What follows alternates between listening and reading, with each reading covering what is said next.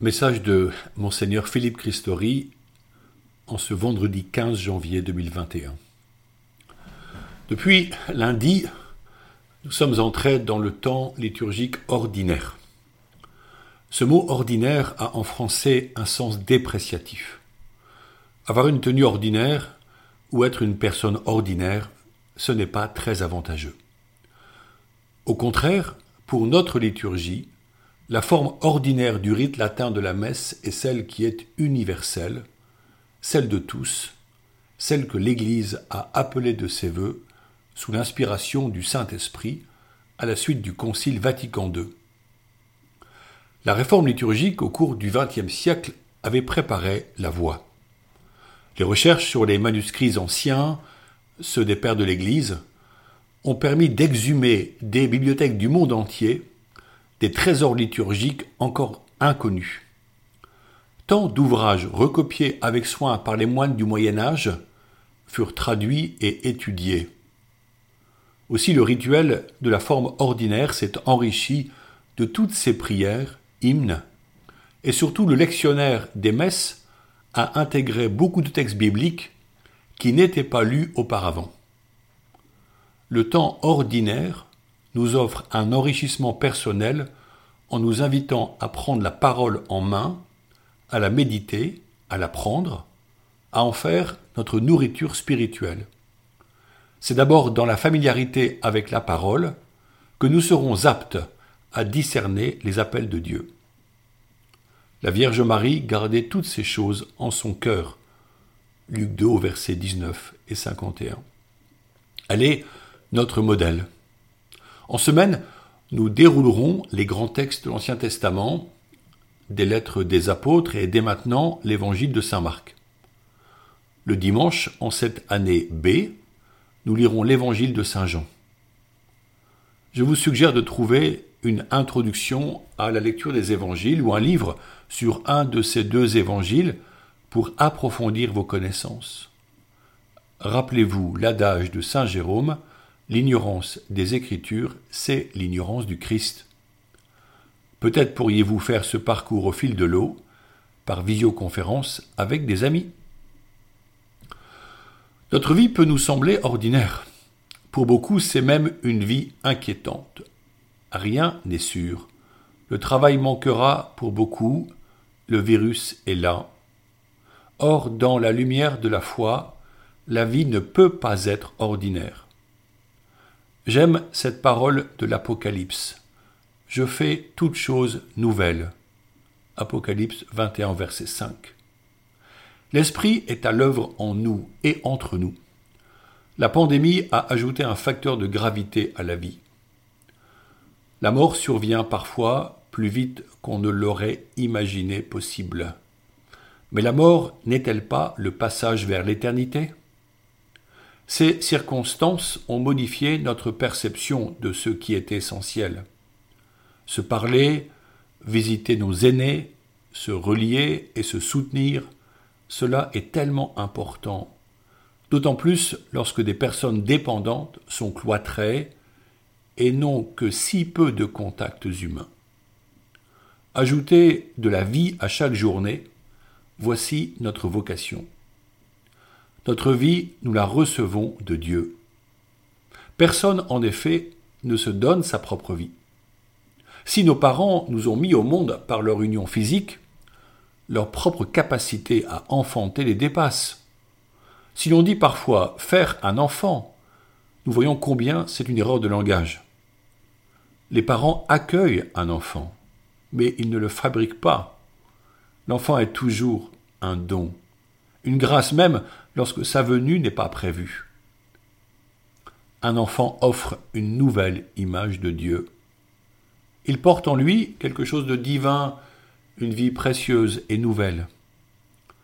Nous sommes chacun unique dans le cœur de Dieu. Or, en tant d'occasions, la vie fragile et innocente est rejetée sous prétexte d'une prétendue liberté de la femme à disposer de son corps. L'avortement est un drame, surtout pour celui ou celle que nous n'entendrons pas crier, car sa mort est exécutée dans le sein maternel, ce lieu de la vie qui devient l'espace de la mort. Le pape François contemple Jésus et dit Le Fils de Dieu est né rejeté pour nous dire que toute personne rejetée est un enfant de Dieu. Il est venu au monde comme un enfant vient au monde, faible et fragile, afin que nous puissions accepter nos faiblesses avec tendresse. Fin de citation. Le corps de l'enfant appartient à l'enfant. Il n'est pas le corps de la mère. Son ADN n'a rien à voir avec celui de ses parents. Il est lui unique et irréductible. Il n'a besoin que d'amour et de nourriture. En rien il ne mérite cette mort si violente. Les députés ont proposé que soit élargi l'accès à l'avortement, prétextant que les restrictions dues au confinement du printemps ont limité l'accès.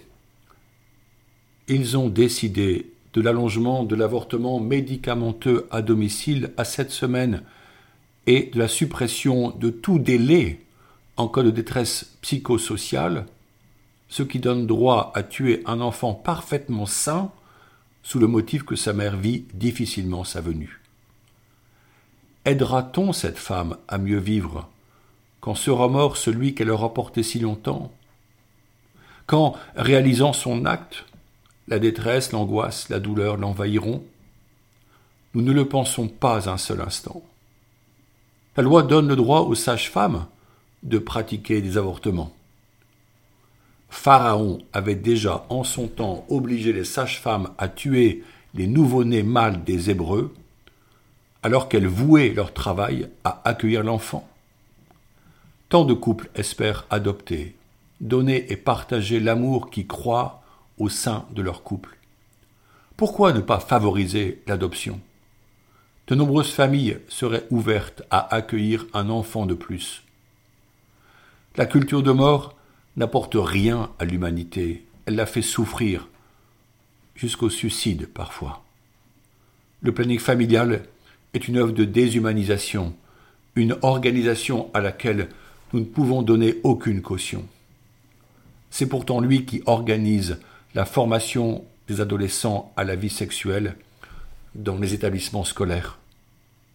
Nous demandons aux responsables politiques d'offrir des espaces ouverts à la vie, où chaque mère enceinte dans des conditions difficiles trouvera l'écoute, le soutien, l'encouragement à garder l'enfant qu'elle porte, soit pour l'aimer et l'élever, soit pour le confier à un couple qui le chérira.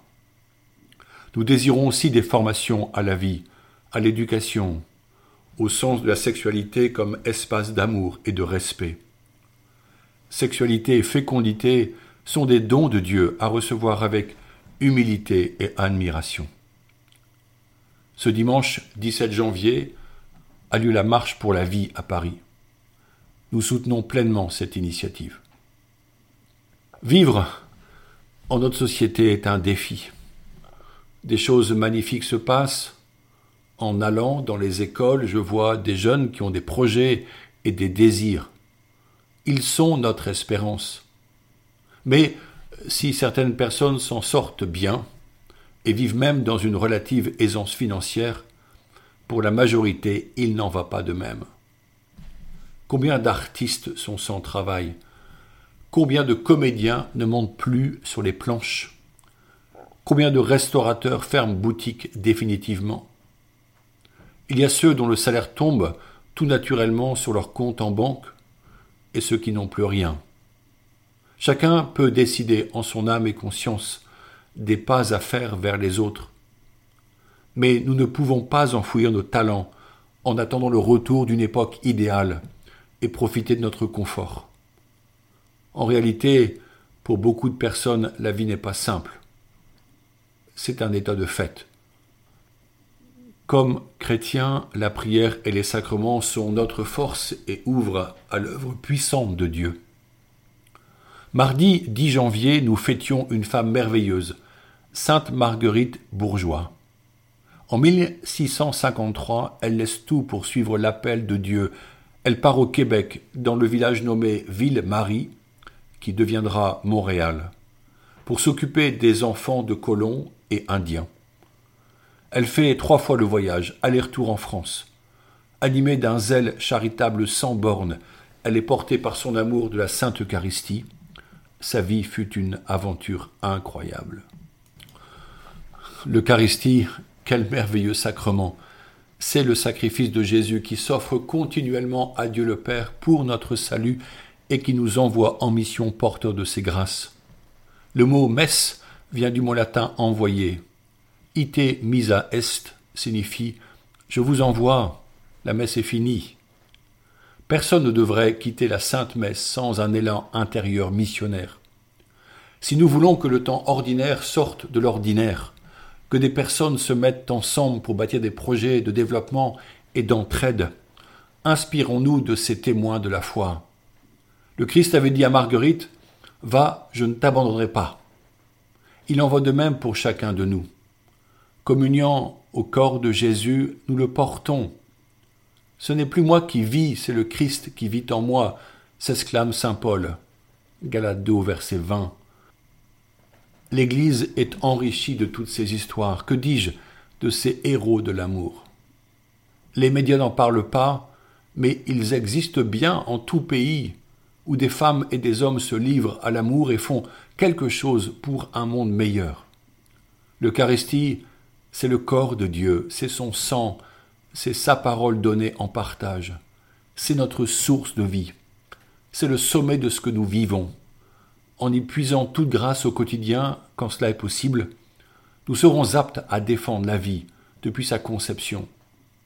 Ayons foi que cela n'est pas un rêve irréalisable, mais un chemin escarpé à prendre ensemble, sans nous inquiéter de ce que nous aurons à dire à la face des hommes.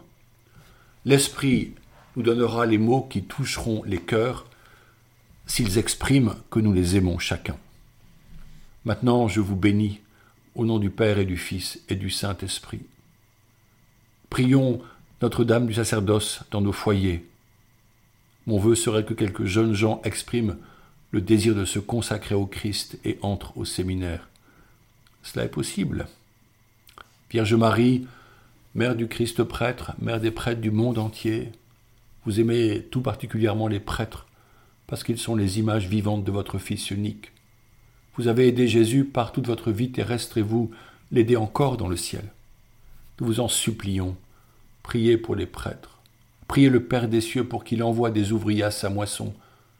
Priez pour que nous ayons toujours des prêtres qui nous donnent les sacrements, nous expliquent l'évangile du Christ et nous enseignent à devenir de vrais enfants de Dieu. Vierge Marie, demandez vous-même à Dieu le Père les prêtres dont nous avons tant besoin. Et puisque votre cœur a tout pouvoir sur lui, obtenez-nous, ô Marie, des prêtres qui soient des saints. Amen. Bonne journée.